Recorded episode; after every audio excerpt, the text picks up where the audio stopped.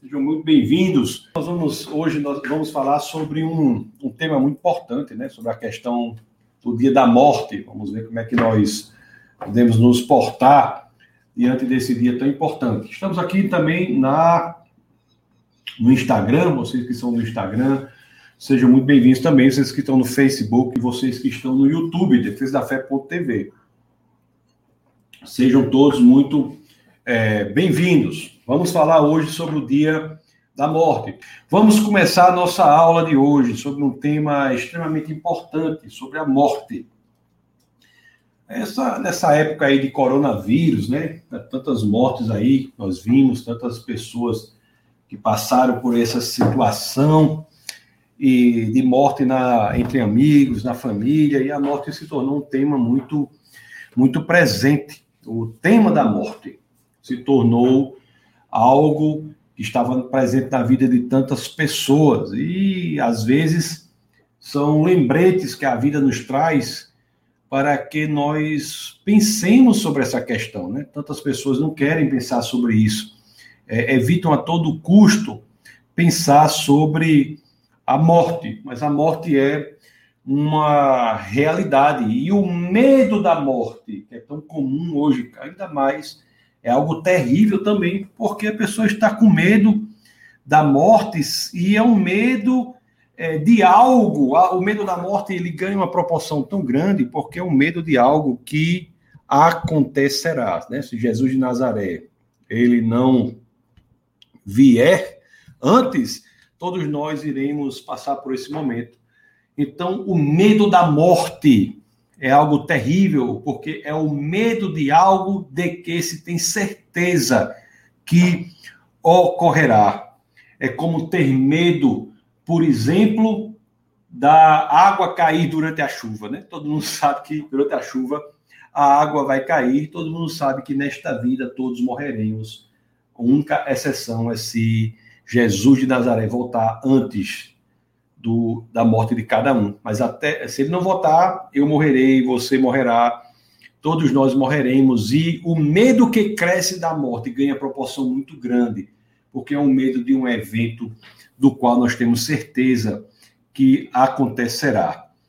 E, então é muito importante que nós tenhamos, enquanto cristãos, uma construção intelectual sólida para que sustente a nossa posição diante da morte. Diante da morte. Então, isso que nós vamos estudar aqui. É a morte que é muito é, poderosa, né? A morte que iguala todos os seres humanos. Vocês sabem que reis, presidentes, príncipes, mendigos, todos se igualam quando estão diante do evento da morte. A morte ela une todas as pessoas, iguala todas as pessoas. A morte faz com que todos, indistintamente, independentemente do que tenham exercido aqui na Terra, na posição que tenham exercido aqui na Terra, se encontrem face a face com aquele que é o Rei dos Reis, o Senhor dos Senhores. E por essa razão é que eu insisto em dizer que saber como devemos enfrentar a morte é uma, das questões mais importantes a serem é, colocadas durante a nossa vida aqui, não é? Como talvez mais importante ainda do que saber como enfrentar a vida é saber como enfrentar a morte, porque saber como enfrentar a morte é um pressuposto de como enfrentaremos a eternidade. E e é isso que nós iremos ver. Você pode é, se fazer essa questão e, e dependendo da resposta que você der essa questão, essa resposta pode ser absolutamente libertadora, transformadora da sua vida, porque essa resposta, a depender dela, ela pode ter o condão de o libertar da escravidão do medo. O medo e, inclusive, para não dizer principalmente da morte, que é algo certo, é como uma escravidão que o aprisiona. E se você pergunta como será a morte ou como se preparar para a morte, a depender da resposta, eu lhe garanto, você estará numa situação de liberdade das, das garras, das correntes da escravidão deste medo. Isso é muito importante. O autor de Hebreus, ele escreve algo extremamente profundo, né? E aqui fala autor de Hebreus, porque conforme muitos sabem, nós não, não temos a certeza absoluta de quem teria sido o autor de Hebreus. Para alguns foi Paulo, para outros não foi. Eu tendo a crer, a acreditar que não foi Paulo, pelo estilo literário do livro ser muito diferente daqueles de autoria comprovada do apóstolo Paulo. Mas independente de quem tenha sido, já que a inspiração está no texto e não no autor, nós iremos ver o que o autor de Hebreus escreveu aqui no seu capítulo 2, no verso 14 e 15. Então, eu peço a você que abra as escrituras aí, Hebreus 2, 14 e 15. Se você está me acompanhando no Instagram e quer passar para o YouTube, só é você digitar aí defesa da fé.tv. Lá no YouTube eu tenho a possibilidade de compartilhar a, a tela aqui do, da Bíblia com vocês, se você não quiser abrir a sua Bíblia aí, mas é bom que abra. Então abra aí, vou compartilhar aqui com vocês, só que tá num, está numa. Deixa eu abrir aqui em Hebreus, Hebreus capítulo 2. Vamos ler os versos é, 14 e 15. Hebreus 2, versos 14 e 15. Então, Hebreus 2, 14 diz assim: olha o que o autor de Hebreus diz. Portanto, visto que os filhos são pessoas de carne e sangue, ele também participou dessa condição humana, para que, por sua morte, derrotasse aquele que tem o poder da morte, isso é, isto é, o diabo, e libertasse aqueles que durante toda a vida estiveram escravizados pelo medo da morte. Meus queridos, você ler isso aqui e fizer uma correlação com o que está acontecendo hoje em dia, eu tenho certeza que você ficará boquiaberto, estupefato diante da atualidade deste texto. As pessoas hoje vivem num medo horrível da morte, num terror da morte. Ah, os problemas psicológicos decorrentes do medo da morte, quando, em, em razão desta, desta virose, do, do, deste deste vírus, é, as pessoas que vivem isso estão aterrorizadas com consequências terríveis. Consequências terríveis. E as escrituras falam que há uma possibilidade de libertação deste medo, deste medo, que é um medo que, que é um medo que decorre de uma escravidão. Então, eu, eu reitero aqui a importância das escrituras para esta passagem, para este momento atual, quando lemos aqui Hebreus 12, 14 e 15, eu peço até licença para que nós possamos reler, para que releiamos Hebreus 2, capítulo 15, quando as Escrituras dizem: E libertasse aqueles que durante toda a vida estiveram escravizados pelo medo da morte. Se você está hoje, diante da situação que está passando, que, que o mundo passa, com medo da morte, saiba que é uma escravidão. Mas essa é a má notícia, que é uma escravidão. Mas tem a boa notícia. A boa notícia é que há uma forma de sermos libertados do poder desta escravidão, sermos capazes de quebrar as amarras desta escravidão, que é o medo, o medo da morte. Então, nós temos aqui uma, uma estratégia para que nós aprendamos como podemos ser livres desta escravidão. Nós vamos ver primeiro como Jesus morreu, o que ele conseguiu nessa morte e o que acontecerá no dia em que morreremos. Então, nós iremos ver isso para que nós tenhamos o conhecimento profundo do que é a morte para o cristão e que isso promova em nós a libertação deste medo. Então, Vamos ver como Jesus morreu, porque no cristianismo está claro que a morte de Jesus tem um condão de transformar a natureza da morte para todos os discípulos de Cristo. Isso é algo profundo, profundo. Então, para que nós possamos construir um argumento libertador da escravidão do medo da morte, vamos estudar como foi quando Jesus morreu. Para isso, Vamos ver o verso 9 aqui de Hebreus 2, ainda em Hebreus 2. Vamos ver o verso 9, quando diz assim. Deixa eu compartilhar com vocês. As escrituras dizem assim: Vemos, todavia, aquele que por um pouco foi feito menor do que os anjos, Jesus, coroado de honra e de glória por ter sofrido a morte. Sofrido a morte. Para que, pela graça de Deus, em favor de todos, experimentasse a morte. Existe um sentido especial na morte de Jesus de Nazaré a morte dele não foi como a morte de qualquer pessoa. A morte dele traz uma consequência específica para a humanidade. Então você imagine ali aquela morte de Jesus, o que ocorreu naquele momento. A morte de Jesus que estava em Jesus em agonia, passando por aquelas situações. Vejamos lá em Mateus, por exemplo, no capítulo 26, no verso 38, Mateus 26, 38, não é? Olhe aqui como Jesus estava ali na iminência de sua morte. O que foi a experiência da morte para Jesus de Nazaré? O que foi a experiência da morte para Jesus de Nazaré? Vamos ler, ler aqui Mateus 26, 38. Olha o que Jesus é, diz aqui. Olha o que Jesus diz aqui, ó. Disse-lhe então: A minha alma está profundamente triste, numa tristeza mortal. Fiquem aqui e vigiem comigo.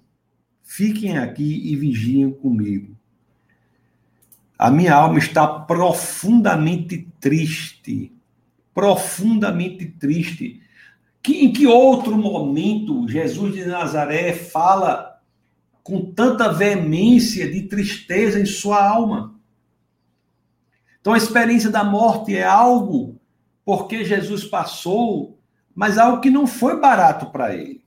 Não foi barato para ele. Mas o que ocorre é que Jesus estava diante daquilo porque ele sabia do resultado que ia alcançar, mas tinha também a percepção do quão profundo aquilo seria. Lá em Mateus é, 9, é, em, em Mateus é, 26, a gente leu o verso 38. Se a gente for ler o verso 39, olha o que as escrituras nos dizem. Mateus 26, 39. As escrituras dizem assim, ó. Indo um pouco mais adiante, prostrou-se com o rosto em terra e orou: Meu pai, se for possível, afasta de mim este cálice. Afasta de mim esse cálice, meu pai, se for possível. Contudo, não seja como eu quero, mas sim como tu queres não seja como eu quero, mas sim como tu queres. Você está vendo aí que ele viu, diante daquela experiência, um momento terrível, mas disse: Eu vou enfrentar, eu vou enfrentar.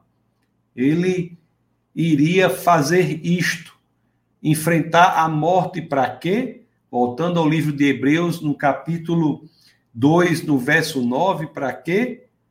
para que a sua morte tivesse um efeito que fosse em favor de todos. Há uma projeção, um benefício da morte de Jesus de Nazaré que se debruça em favor de todas as pessoas.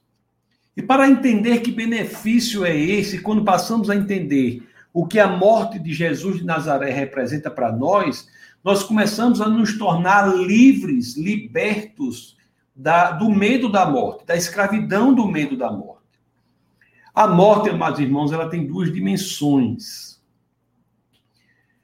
Existe a dimensão física da morte. Essa é uma dimensão com a qual todos estamos familiarizados, vemos o tempo todo. Aliás, a imprensa está a todo momento dizendo tantas pessoas morreram hoje, tantas pessoas morreram hoje, etc, etc. Isto é, o medo físico, isto é, a, a dimensão física da morte. Mas existe uma segunda morte. Para que nós entendamos o benefício que temos da morte de Jesus, temos que entender essas duas dimensões da morte. A primeira morte é a morte física, mas existe a segunda morte. segunda morte que as escrituras falam sobre essa segunda morte em alguns momentos.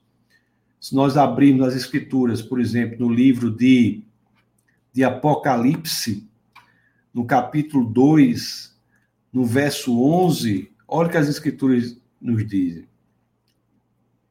Apocalipse 2:11, as escrituras falam assim, ó, ó, Aquele que tem ouvidos, ouça o que o Espírito Santo diz às igrejas. O vencedor, de modo algum, sofrerá a segunda morte. Então, você que é cristão, quando você vai falar sobre morte, você tem que entender que há duas dimensões da morte: há a primeira morte e a segunda morte. E depois nós vamos entender como essas duas mortes se relacionam com a morte de Jesus e como a morte de Jesus nos liberta do medo da segunda morte. Então, em Apocalipse 2,11, 2:11 nós temos uma referência à segunda morte. Em Apocalipse, é, mais à frente, né, aqui 2, mas se nós abrirmos lá em Apocalipse, no capítulo 20, Deixa eu abrir aqui, Apocalipse 20, logo no começo, no verso 6, nós temos uma segunda referência à morte. Apocalipse, versos, é, Apocalipse, capítulo 20, verso 6. Felizes e santos os que participam da primeira ressurreição. A segunda morte não tem poder sobre eles então, nós, cristãos, começamos a entender que há dois tipos de morte na, na, que a Bíblia fala. E vemos aqui que temos algo de que somos libertos se estamos em Cristo, e este algo é a segunda dimensão da morte, que as Escrituras chamam de segunda morte. Vimos lá em Apocalipse 2,11, Apocalipse 20 é, 16, aqui mesmo no capítulo 20, um pouco mais à frente, no verso 14, nós temos isso. Quando as escrituras dizem, então a morte e o Hades foram lançados no lago de fogo. No lago de fogo. E o que é o lago de fogo? O lago de fogo é a segunda morte. O lago de fogo é a segunda morte. No verso seguinte de Apocalipse, no capítulo 21, lá no, no capítulo 21, no verso 8, mas os covardes, os incrédulos, os depravados, os assassinos, os que cometem imoralidade sexual, os que praticam feitiçaria, os idólatras e todos os mentirosos, o lugar deles será no lago de fogo que arde como enxofre. O que é isso? Esta é a segunda morte. Esta é a segunda morte. Então nós temos as duas dimensões da morte. E será que o medo que temos, que tantas pessoas têm de morrer, se justifica diante do entendimento correto das Escrituras, quando falam de primeira morte e segunda morte? E nós já vimos em várias passagens das Escrituras que a nós não será dada a segunda morte. O próprio Jesus de Nazaré, se nós formos ao Evangelho de Mateus, no capítulo 10, no verso 28, 10, 28, as Escrituras dizem assim, ó. Não tenham medo dos que matam o corpo, mas não podem matar a alma. Antes tenham medo daquele que pode destruir tanto a alma como o corpo no inferno. Será que é bíblico o medo do que só pode destruir o corpo, mas não a alma? Será que é? Para que nós possamos estar corajosos e estarmos certos que não devemos temer a morte. Nós temos que ter uma compreensão muito profunda do que a morte de Jesus representou para mim e representou para você se você entregou a sua vida para ele, se você é discípulo de Cristo. Este é o caminho, o entendimento não só com o cérebro, mas do, com o coração do que a morte de Cristo representa para nós. Amados irmãos, a morte na sua dimensão segunda, que é o lago de fogo, o lago de enxofre. A morte que é a morte do espírito. Essa morte não nos é disponibilizada ou nós somos salvos dessa experiência porque algo na história ocorreu. Algo na história humana ocorreu que fez com que nós fôssemos poupados da experiência da segunda morte. E este algo foi a experiência profunda de uma pessoa que ela mesma experienciou ao mesmo tempo a primeira e a segunda morte. Estou falando de Jesus Cristo quando pregado na cruz. Para Jesus de Nazaré, a primeira e a segunda morte foram experienciadas, foram vividas simultaneamente. Simultaneamente. E não foi fácil, né? Foi na cruz, a cruz que é um instrumento de tortura.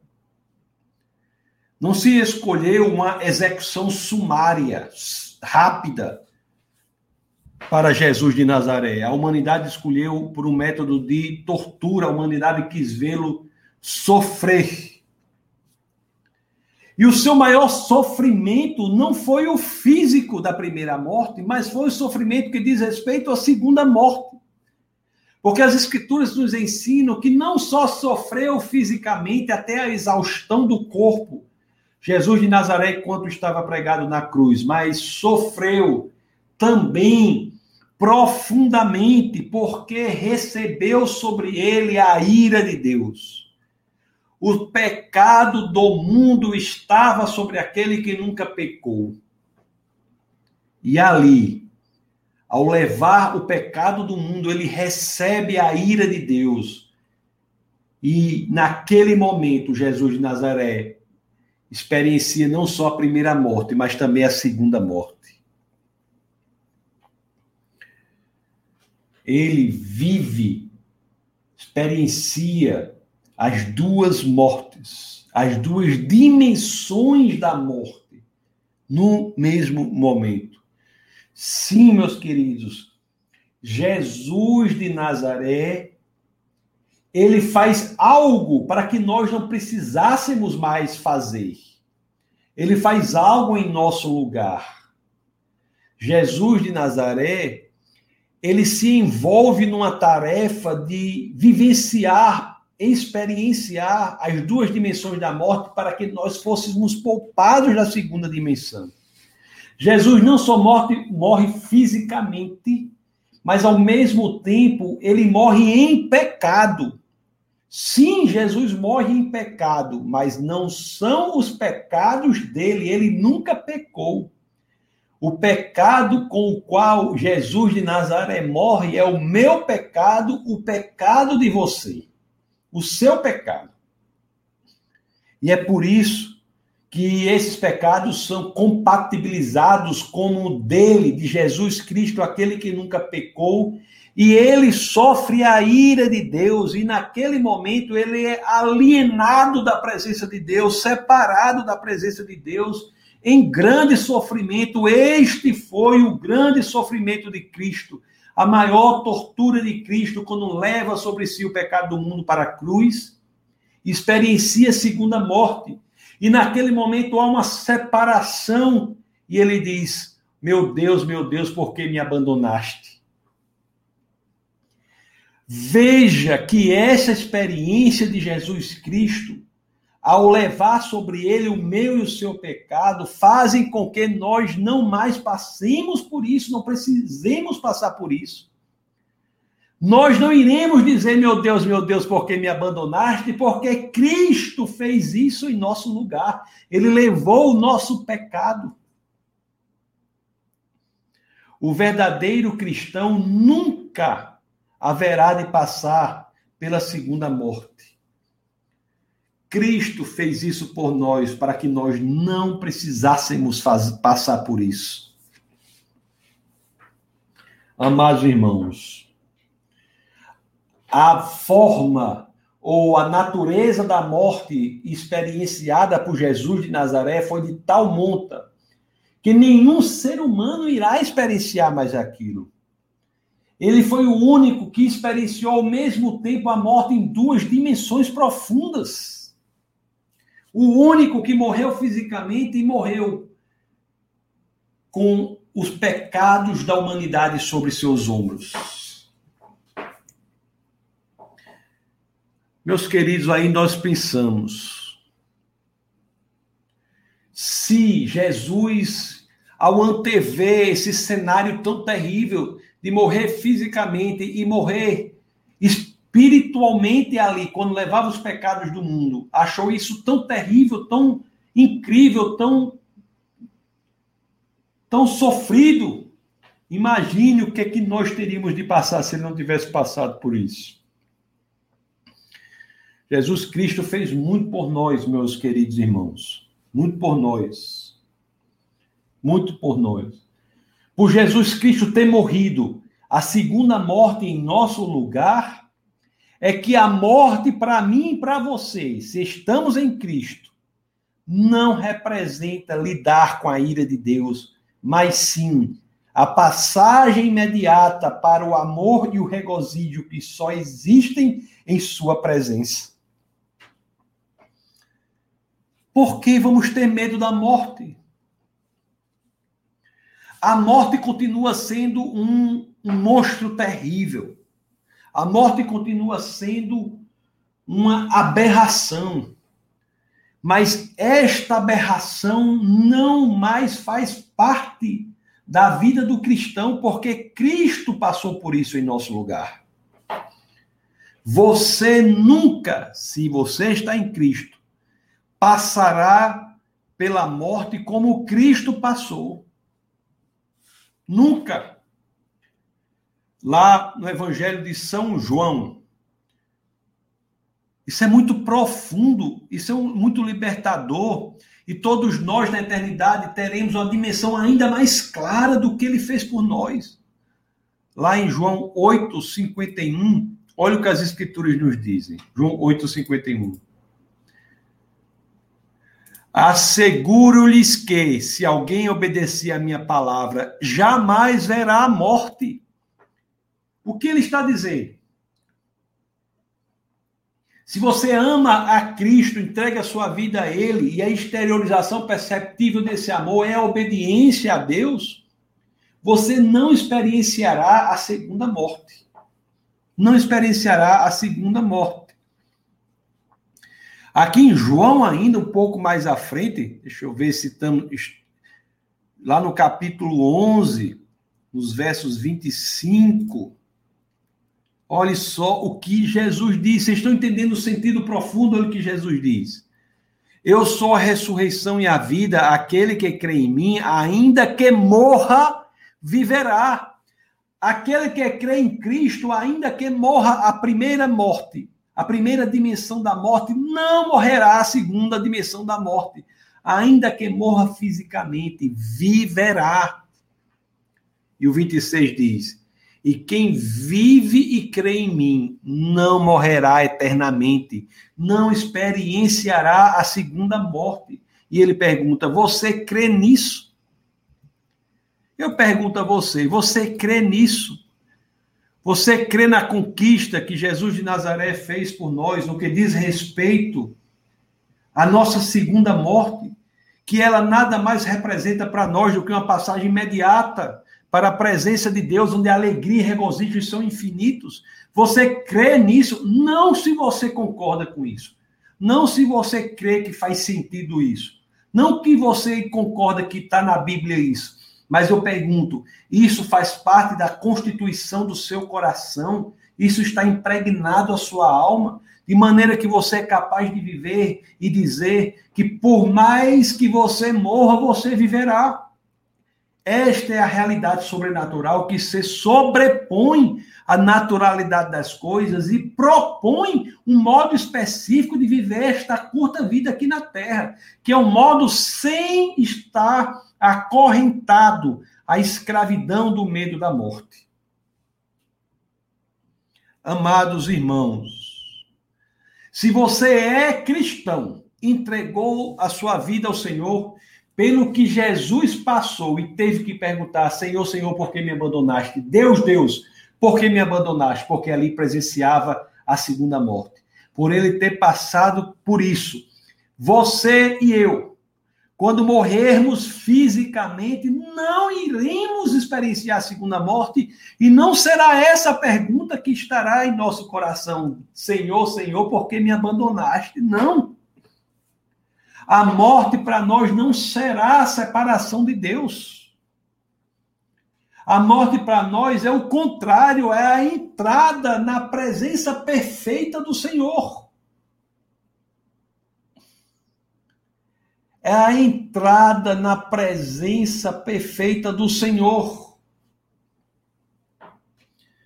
Nós não experienciaremos a segunda morte, a morte espiritual não experienciaremos isso? E por que você tem medo da morte? Será que a sua fé é maior do que um coronavírus?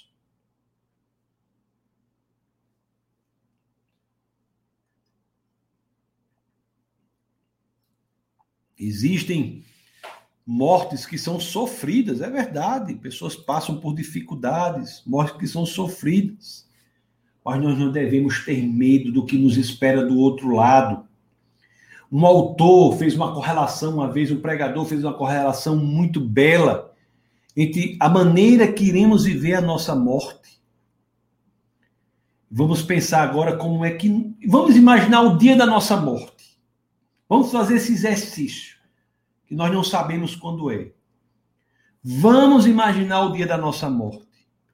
E esse pregador fez uma correlação com aquele, aquela, aquele momento em que Jesus caminha sobre as águas. Jesus havia não estava com não estava com os discípulos no barco porque havia saído para pescar. A tempestade crescia, o vento estava impetuoso, forte, violento e tarde da noite Jesus vem caminhando sobre as águas ao encontro dos discípulos que estavam no barco. Imagine você ali e esse pregador fazendo a correlação disso com o dia da nossa morte. Então, o dia da nossa morte é como se, eventualmente, nós estivéssemos nesse barco e o vento forte e a tempestade chegando. Mas lá vem aquela figura se aproximando.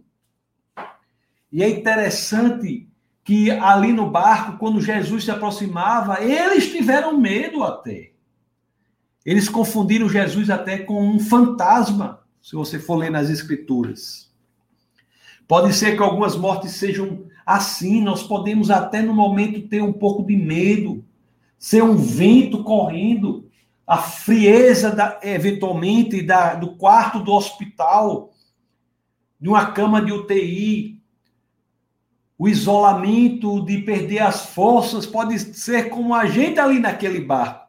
Mas naquele barco, quando os discípulos olhavam para um determinado lugar, vinha aquele homem caminhando. Aquele homem caminhando. E o que é que Jesus Cristo diz para aquelas pessoas aterrorizadas naquele momento? Nós fomos para o Evangelho de São Marcos, no capítulo 6 no capítulo 6, no verso 49 e 50, o que é que nós lemos? Olha o que aqueles discípulos no barco olham, olhe o que acontece ali. E nós vamos ver aqui nos versos é, 49 e 50, vamos ver o que acontece o que Jesus diz para aquelas pessoas e imaginar o momento da nossa morte, aquele, aquele momento que antecederá a nossa morte. Olha o que as Escrituras dizem, que coisa belíssima. Quando o viram andando sobre o mar, pensaram que fosse um fantasma, então gritaram, pois todos tinham visto e ficaram aterrorizados. Então, se no momento da sua morte, meu amado irmão, se você está em Cristo, Traga à sua memória isso, mesmo que você eventualmente fique aterrorizado.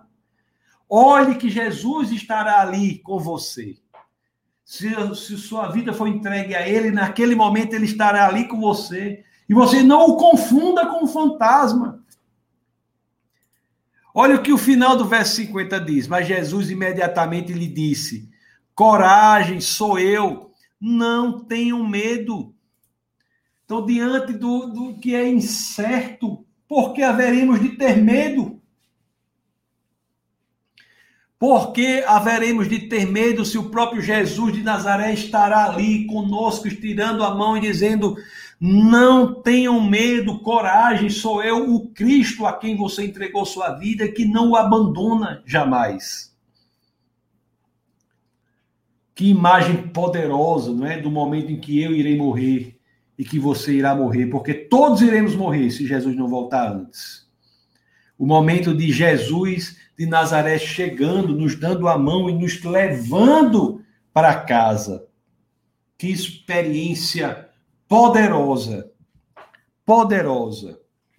É, amados irmãos, no momento do medo daqueles discípulos, Jesus vem para levá-los para casa. Eu cultivo esse pensamento quando chegar o momento da minha morte eu terei essa percepção, a certeza indestrutível de que Jesus estará ali para me levar para casa. Para me levar para casa. Aquele livro é, é, Letters de C.S. Lewis, que é traduzido por Carta, Carta de um Diabo ao Seu Aprendiz. Cartas de um Diabo ao Seu Aprendiz é um livro escrito durante a Segunda Guerra Mundial. E e naquelas últimas páginas do livro ali, onde o, o, eu vou dizer, né, o personagem morre na guerra, nós temos uma o, o diabo desesperado porque ele morreu e ele morreu e foi para o céu. O diabo não podia fazer mais nada. Né? Ele diz: ele vai dizer assim: naquele momento não, terá mais o estouro das bombas, a queda das casas, os explosivos, não haverá mais as pandemias, eu acrescento aqui, não haverá mais a violência, não haverá mais o medo do, da, da calúnia, da difamação, não haverá mais o roubo, não haverá mais a, a mentira, não haverá nada disso, tudo terá passado e tudo que encontraremos ali é a presença e o amor de Deus por nós. Amados irmãos, Jesus de Nazaré fez isso por cada um de nós. E nós temos algumas outras passagens importantes, né? Mesmo das Escrituras, em que nós podemos dizer que nos falam muito sobre esse dia. Muito sobre esse dia. O, o, se para nós, ao morrermos, o que Jesus nos faz é, é levar para casa, levar para casa, da perspectiva do céu, é uma alegria muito incrível, porque o filho querido está voltando para casa também. Então, a morte para o cristão é uma experiência de passagem para a presença de Deus. Uma experiência dia em que nós estaremos imediatamente na presença do Pai. Jesus falará conosco. Falará conosco. Ele não, ele não se acanhará ao nos chamar de irmãos. Irmãos. É por isso que tem uma passagem que ele diz assim para o pai, né? Aqui estão os filhos que Deus me deu. Amados irmãos, se você é cristão, a morte é uma entrada para um tipo de vida diferente a vida eterna ao lado do Pai. E é interessante que para você conquistar isso, não depende das obras que você faz aqui, não depende do que você acha de você mesmo, nada disso. Não é? Depende unicamente do que Cristo fez por nós. Cristo morreu as duas mortes na cruz para que nós não precisássemos passar pela segunda dimensão da morte. E esta é uma promessa profunda do Senhor. Extremamente profunda. E aqui eu tô, tenho a liberdade de lhes perguntar: de que temos medo?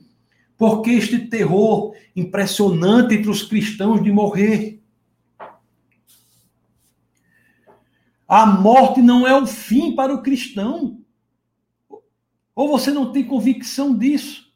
A morte é o começo para o cristão da plenitude do que Deus tem preparado para mim para você.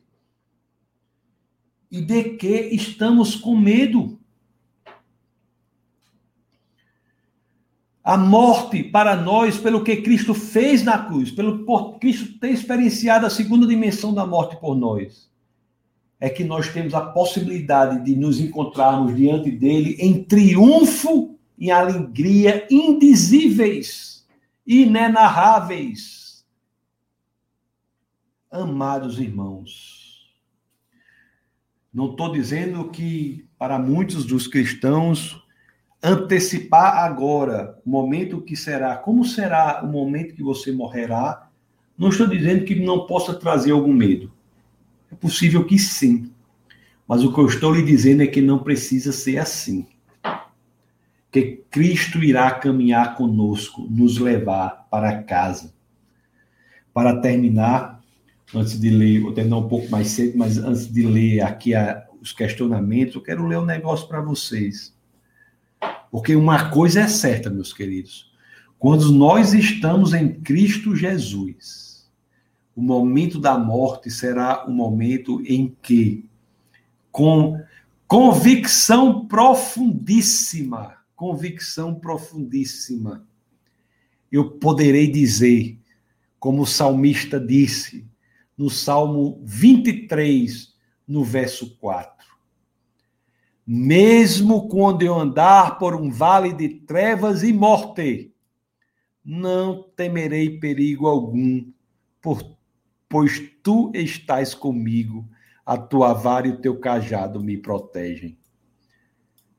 Você é capaz de repetir isso com seu coração? Você é capaz de viver isso com seu coração? Você é capaz de saber genuinamente que não há coronavírus, não há nada no mundo que, se você está em Cristo, possa afastá-lo da presença eterna do lado do Pai? Você é capaz de traçar o norte da sua vida com esta percepção clara de que ao morrermos estamos, estaremos entrando imediatamente na presença do Pai? Mesmo quando eu andar por um vale de trevas e morte, não temerei perigo algum, pois tu estás comigo, a tua vara e o teu cajado me protegem. Amados irmãos, é como Jesus, né? chegou ali, e eu repito, diante daquelas pessoas amedrontadas no barco, tem essa, essa cultive essa imagem no seu coração, para quando estivermos diante da possibilidade de temermos diante da morte, escutemos Jesus dizendo, como ele disse para aqueles discípulos no barco: tenha coragem, sou eu, Cristo, não tenho medo e possamos viver plenamente aquilo que Ele quer que vivamos aqui na terra. Amados irmãos, esta é a palavra da salvação, é a palavra que muda a nossa vida, entendeu? É a palavra que muda o nosso comportamento e a forma em que nós nos portamos durante essa breve passagem aqui na terra. Que a efemeridade, o imediatismo de nossa existência não possa aterrorizá-lo, mas possa dar a você o senso de urgência em fazer o que Cristo quer que façamos, que é empreendermos os máximos esforços para refletir a luz de Cristo no mundo em sombras. Queridos, que essa palavra possa trazer ânimo para vocês em tempos sombrios. Amém? Vou ler aqui algumas perguntas. Hoje está um pouco mais corrido, mas a palavra, a palavra foi, foi das Escrituras modifica a nossa vida. Deixa eu ler aqui o que está aí na, no YouTube. Você que está no YouTube, depois eu falo com o pessoal do Instagram, tem muita gente aqui também. É, deixa o, o, like, né, que chama, né, para mais pessoas assistirem isso aí. Se você achar que vale a pena, mas eu, eu acho que vale. Que tem que as pessoas têm que estar expostas às escrituras para saberem que não podem viver como umas galinhas medrosas, para um lado e para o outro, com medo de uma coisa, de outra, de outra. Não tem, não tem condição mais. Não tem condição disso, não. Nós temos muitas pessoas aqui, viu? Muitas pessoas aqui no YouTube.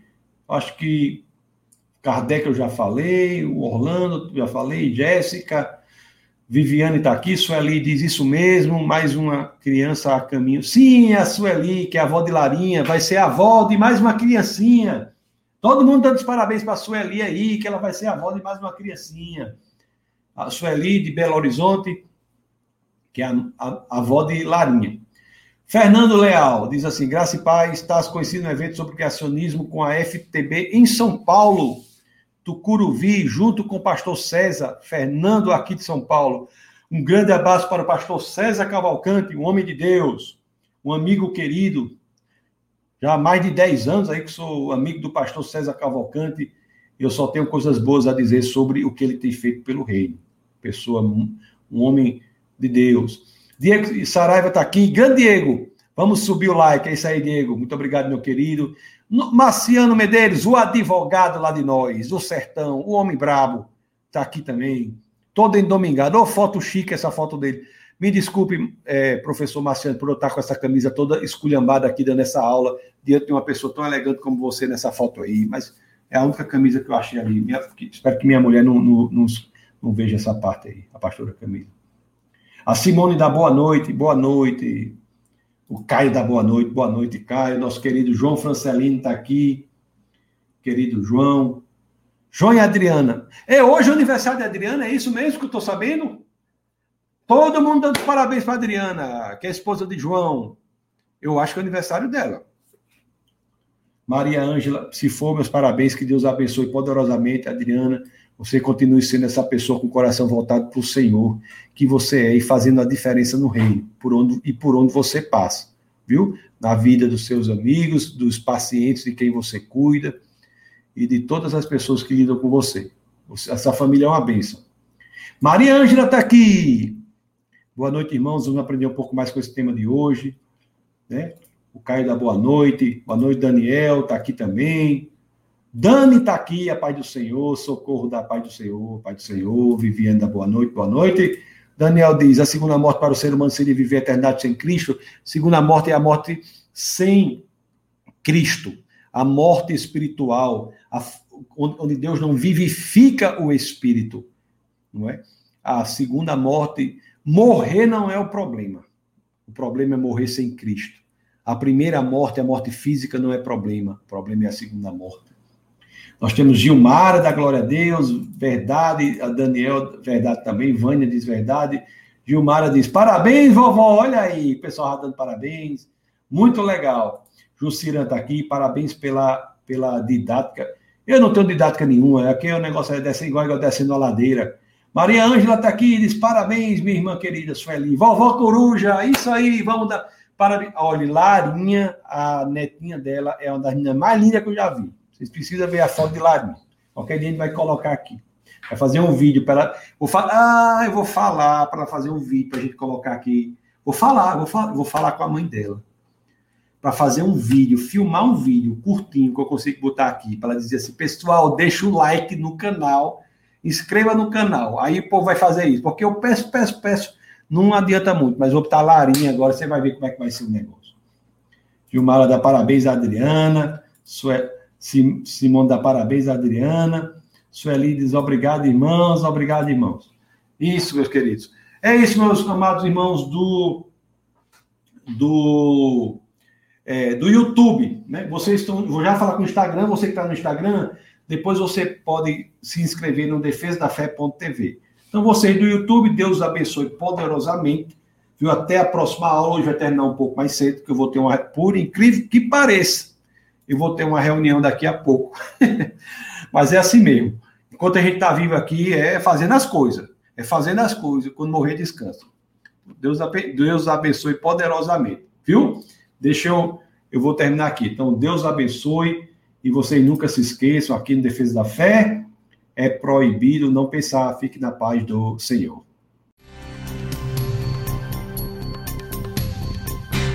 Essa foi uma produção do Ministério Internacional Defesa da Fé, um ministério comprometido em amar as pessoas, abraçar a verdade e glorificar a Deus. Para saber mais sobre o que fazemos, acesse defesadafé.org.